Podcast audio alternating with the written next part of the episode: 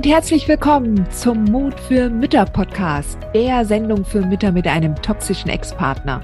Ich bin Heidi Duda, Buchautorin, Coach und Gründerin von Midlife Boom.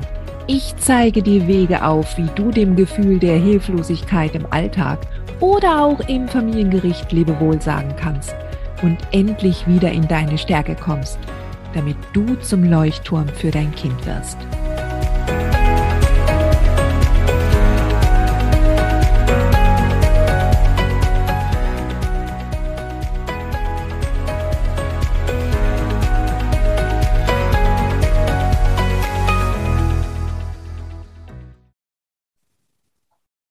Sag mal, Sweetheart, hast du bereits an dir beobachtet, wie oft dich der Gedanke streift, dass dein eigenes Kind ein Narzisst werden könnte?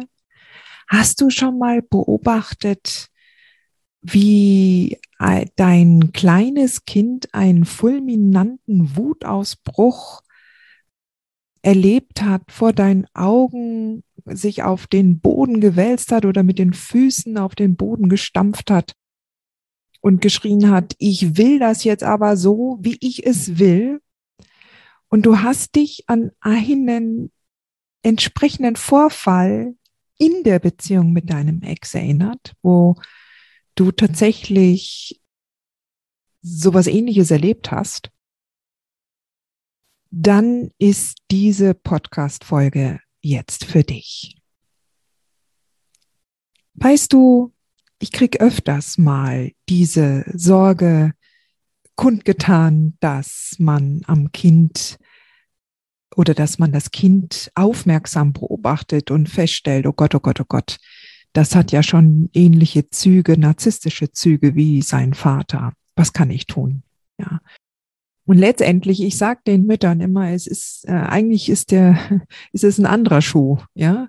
Musst du den Schuh andersrum anziehen, denn mit deinem Kind ist alles normal. Dein Kind lernt sich gerade erst in der Welt der Emotionen zurechtzufinden, muss erst lernen, seine Impulse zu kontrollieren und äh, gerade wenn es so in dem Vorschulalter und dann, bevor es in die Schule kommt, dann macht es halt da genau einen äh, großen Reifesprung, ja, indem es lernt, ähm, auf die Gefühle anderer, äh, ja, Rücksicht zu nehmen, ist ein bisschen zu viel äh, in dem Alter, aber indem es lernt, seine eigenen Emotionen besser wahrzunehmen und auch zu artikulieren und dann halt auch mehr und mehr die dann auch regulieren zu können.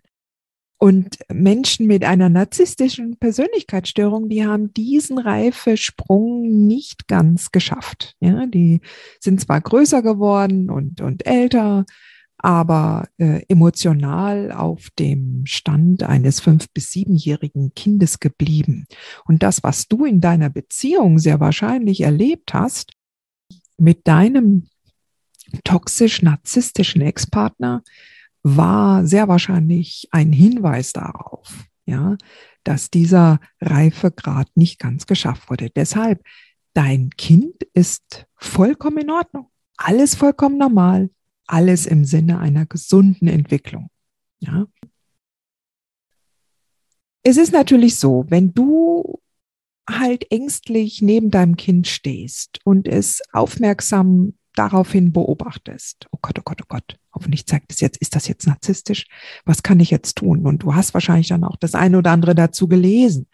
Und dann siehst du, okay, ja, die Veranlagung zu einer narzisstischen Persönlichkeitsstörung, die ist durchaus genetisch angelegt, ja. Eine Veranlagung mag vielleicht dann da sein, ja. Aber ob es tatsächlich dann auch zur vollen Blüte kommt, das steht nochmal auf einem ganz anderen Blatt. Und ich möchte dir halt mit dieser Folge auch Mut zusprechen und dir auch aufzeigen, wie viel mehr du in deiner Macht stehen hast, um deinem Kind das Beste mitzugeben aus deiner empathischen Welt. Ja. Und dich da nicht unterzubuttern, dich nicht selbst klein zu machen, was deinen Einfluss auf das spätere Empfinden und auf die spätere Entwicklung deines Kindes Einfluss zu nehmen. Also du hast viel, viel mehr Möglichkeiten. Ja. Ich möchte an der einen oder anderen Stelle, äh, ich möchte dir jetzt mal so, so drei, vier wesentliche Bereiche nennen, die du selbst auch mitsteuern kannst. Gerade auch, wenn dein Kind ähm, jetzt auch noch so unter zehn ist, ja. Was nicht heißen soll, dass du das, wenn das Kind älter ist, jetzt nicht auch machen kannst, ja. Aber ähm, du hast halt, du, du säst mehr Korn, ähm, mehr Saat, äh, natürlich, je jünger das Kind ist. Ja, aber besser du fängst heute an als, als, als morgen oder übermorgen. Also, das Wichtigste ist natürlich, wenn du dein Kind dabei unterstützen kannst, wie es seine Gefühle zeigen und, und annehmen kann. Ja, indem du es ihm hilfst, die Gefühle zu benennen. Ja, indem du dem Kind hilfst, es äh, zum Ausdruck zu bringen, was es genau wo jetzt fühlt und dass es in Ordnung ist, das, was es fühlt. Ja, auch wenn es jetzt Wut fühlt und Ärger und Traurigkeit und Frustration, ja, dass das vollkommen in Ordnung ist und dass das nichts Schlimmes ist, sondern dass das erst einmal Gefühle sind. Und dabei kannst du es unterstützen. Du kannst es auch dabei unterstützen, indem du äh, Situationen deutlich machst, wo dein Kind jetzt vielleicht gar nicht so betroffen ist, sondern wo ihr das beobachtet zusammen. Ja, wie es mit anderen Kindern ist oder auch mit anderen Erwachsenen. Was wird dieser Mensch jetzt gerade gefühlt haben? Oder wenn das jetzt ein Streit ist zwischen zwei anderen Kindern, was wird das andere Kind jetzt wohl gefühlt haben? Ja, was kannst du dir vorstellen?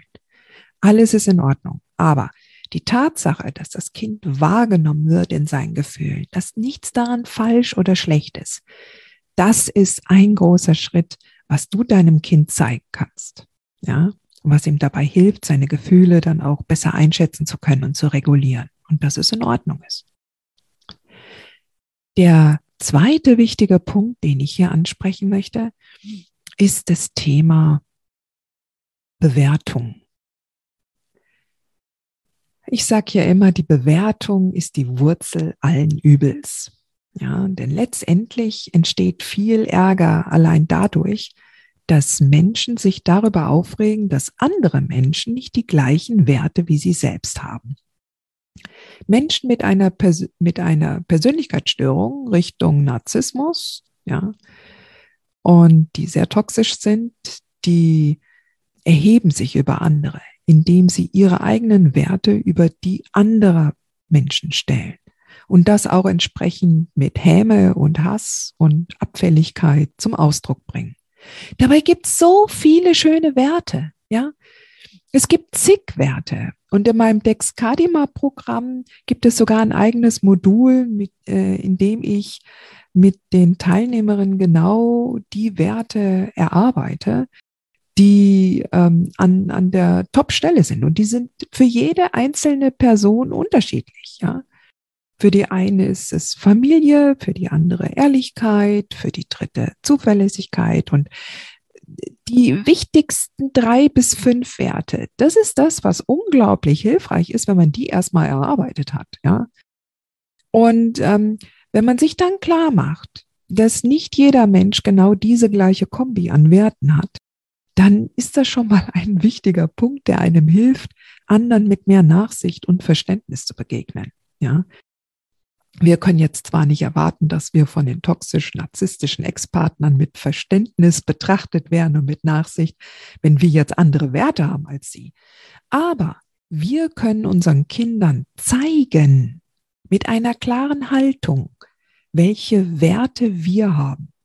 Und wenn du möchtest, dass deine Werte von deinem Kind mit aufgesaugt werden, dann leb sie ihm vor. Ja, und nicht einfach nur Larifari. Ja, Ehrlichkeit, du sollst nicht lügen und nimm Rücksicht, so und so weiter und so fort. Aber wenn das nicht deine Top-Werte sind, auch wenn du die natürlich lebst, weil in der Gesellschaft sind solche generellen Werte wie Rücksichtnahme und und dass du nicht stehlen sollst und so weiter und so fort. Das ist natürlich wichtig. Ja, das ist ja für ein Miteinander wichtig. Aber trotzdem kannst du ganz eigene Werte an Top-Stelle haben.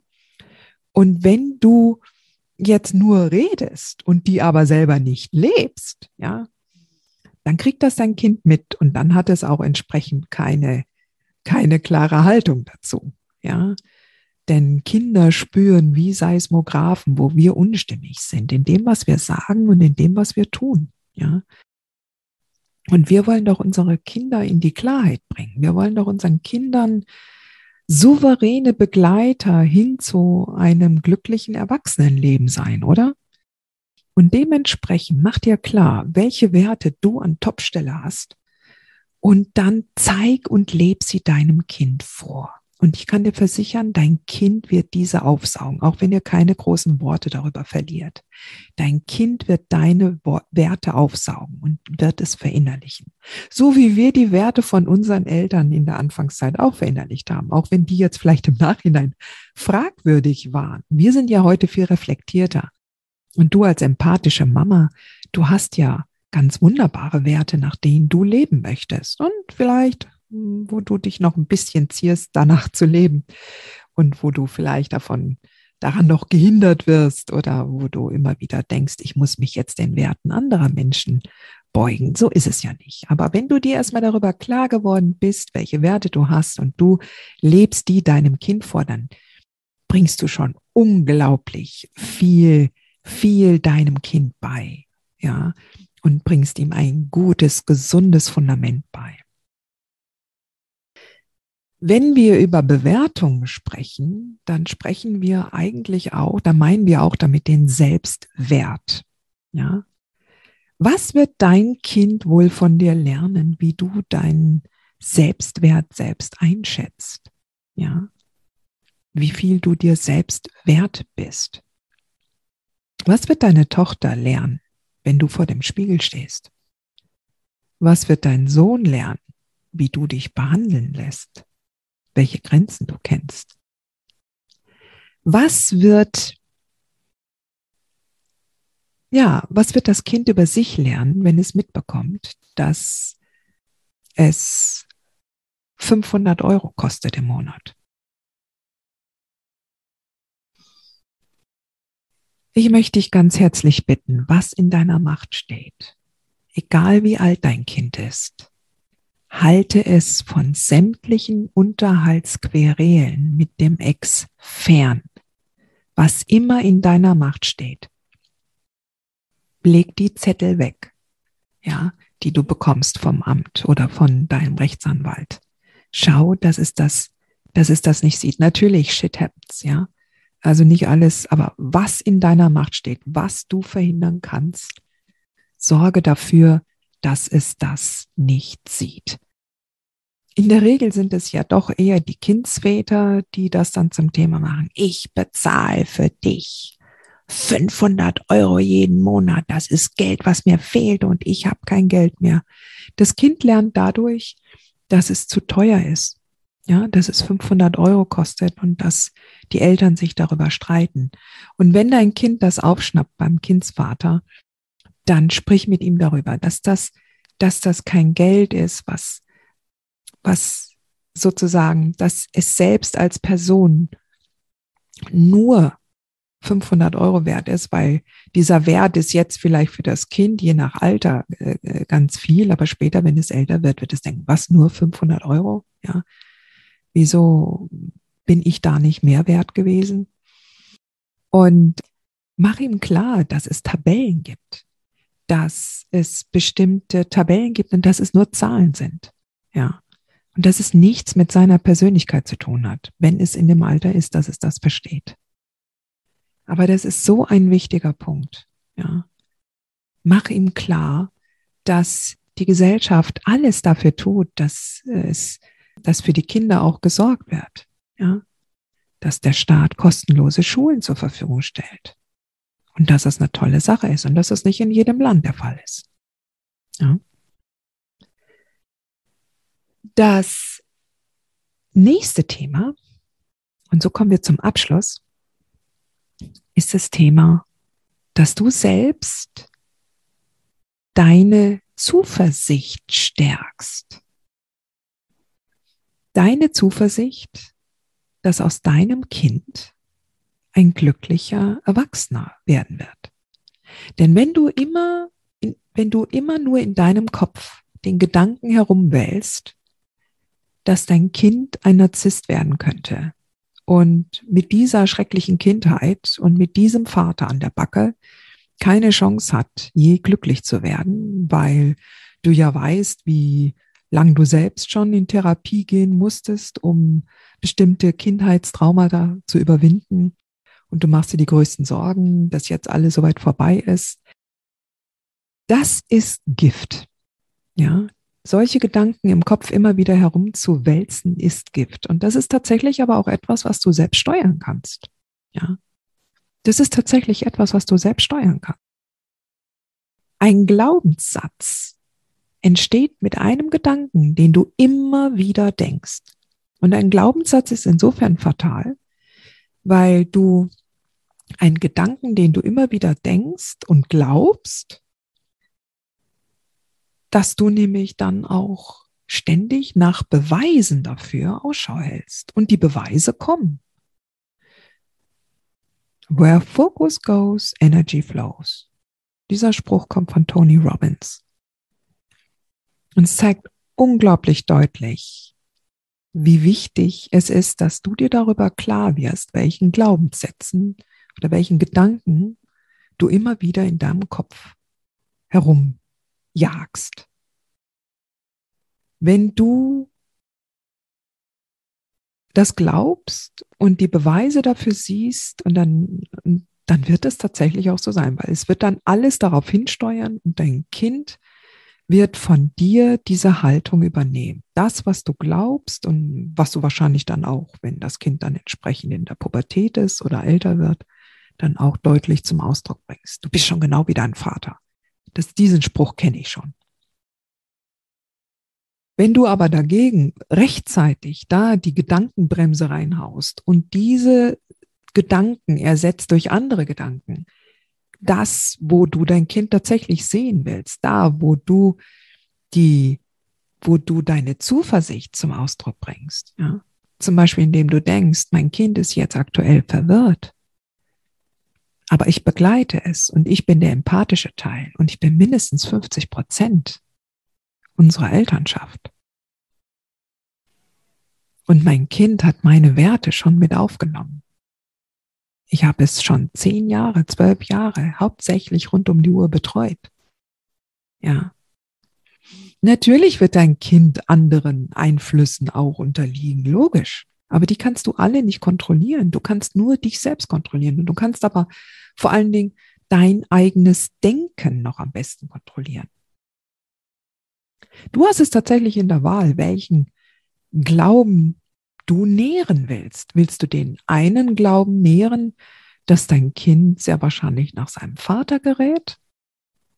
Oder willst du den Glauben nähren, dass dein Kind gerade lernt, mit toxisch-narzisstischen Menschen umzugehen? Und dass du es begleiten wirst und ihm helfen wirst, in seine Klarheit zu kommen. Und auch wenn es Phasen gibt der Verwirrung, wenn das Kind sich zeitweise von dir abwendet und zum Vater zieht und dort eine Weile lebt. Ja. Noch dann zu sagen, das geht vorbei. Das ist eine Phase. Ich werde da sein, wenn es wieder zurückkehrt und Fragen hat. Und dann werden wir Antworten finden. Und dann finden die richtig guten Gespräche statt. Die Arbeit an deinem Glaubenssystem ist dein wichtigster und zugleich einfachster Hebel, um dein Kind zuversichtlich und souverän in einer toxischen Umgebung begleiten zu können.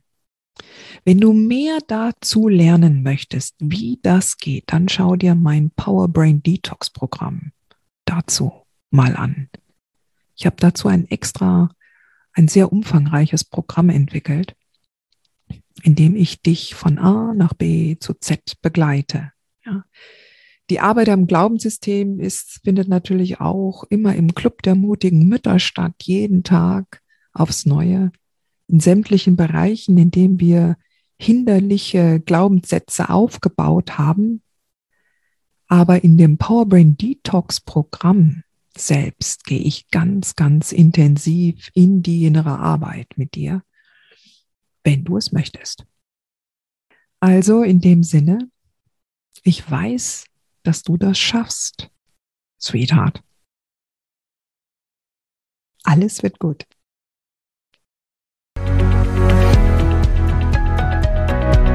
Dir diese Folge gefallen? Dann freue ich mich, wenn du diesen Kanal abonnierst, damit du auch keine neue Folge mehr verpasst. Und solltest du noch nicht den Mutmach Freitag abonniert haben, dann lade ich dich herzlich ein, das hier auch nachzuholen. Du findest in den Show Notes unten den Link dazu. Der Mutmach Freitag ist etwas ganz Besonderes. Jeden Freitag bekommst du dann in deine E-Mail-Inbox eine Information, wenn ich jetzt zum Beispiel einen neuen Blogartikel geschrieben habe oder du erfährst weitere hilfreiche Tipps und Werkzeuge, die das Wochenende für dich einläuten. Ich freue mich, wenn du mitmachst und wünsche dir noch einen wunderschönen Tag.